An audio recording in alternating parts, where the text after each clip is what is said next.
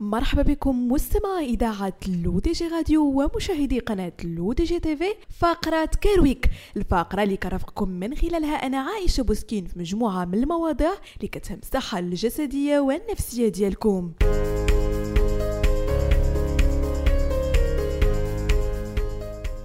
غادي نموت بالضحك. هي عبارة اللي كنستعملوها بكثرة في الدارجة ديالنا كتعبير مجازي على كثرة الضحك والقهقهة لكن ماذا لو أخبرتكم أن هذا الضحك قد يتحول في ومضة عين إلى حقيقة مميتة وواقع مرير؟ مرض الضحك المميت. أحد الاضطرابات الدماغية النادرة جدا. ينتمي إلى أمراض اعتلالات الدماغ الإسفنجية المعدية. لذلك فإن انتقاله سريع جدا حيث يمكن أن ينتقل عن طريق الأكل أو ملامسة الجروح المفتوحة.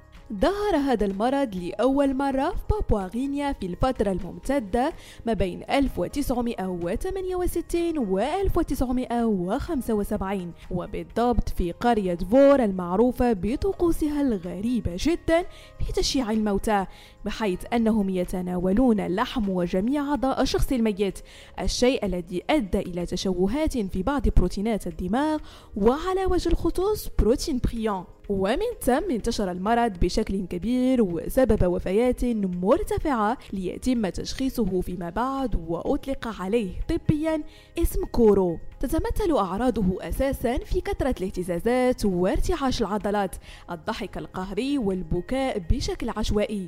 مشكلة في تناسق الحركة والكلام صعوبة في البلع وصعوبة الإمساك بالأشياء. ويتطور مرض كورو من خلال ثلاث مراحل. في المرحلة الأولى قد يواجه المريض صعوبة في التحكم في ردود الفعل الجسدية ما يؤدي إلى فقدان القدرة على التوازن في الحركة. أما في المرحلة الثانية فيفقد الشخص القدرة على المشي وتبدأ بعض الحركات اللا إرادية بالظهور. وفي المرحلة الأخيرة يصبح المريض طريح الفراش ويفقد القدرة على الكلام كما أنه يصاب بالخرف ويصبح هزيلا جدا بسبب عدم قدرته على الأكل. وغالبا ما يموت المريض في هذه المرحلة بحيث لا يمكن أن يتجاوز 24 شهرا. هو بالفعل مرض غريب ونادر وقاتل في نفس الوقت فهل سبق لكم مستمعين أن سمعتم بهذا المرض؟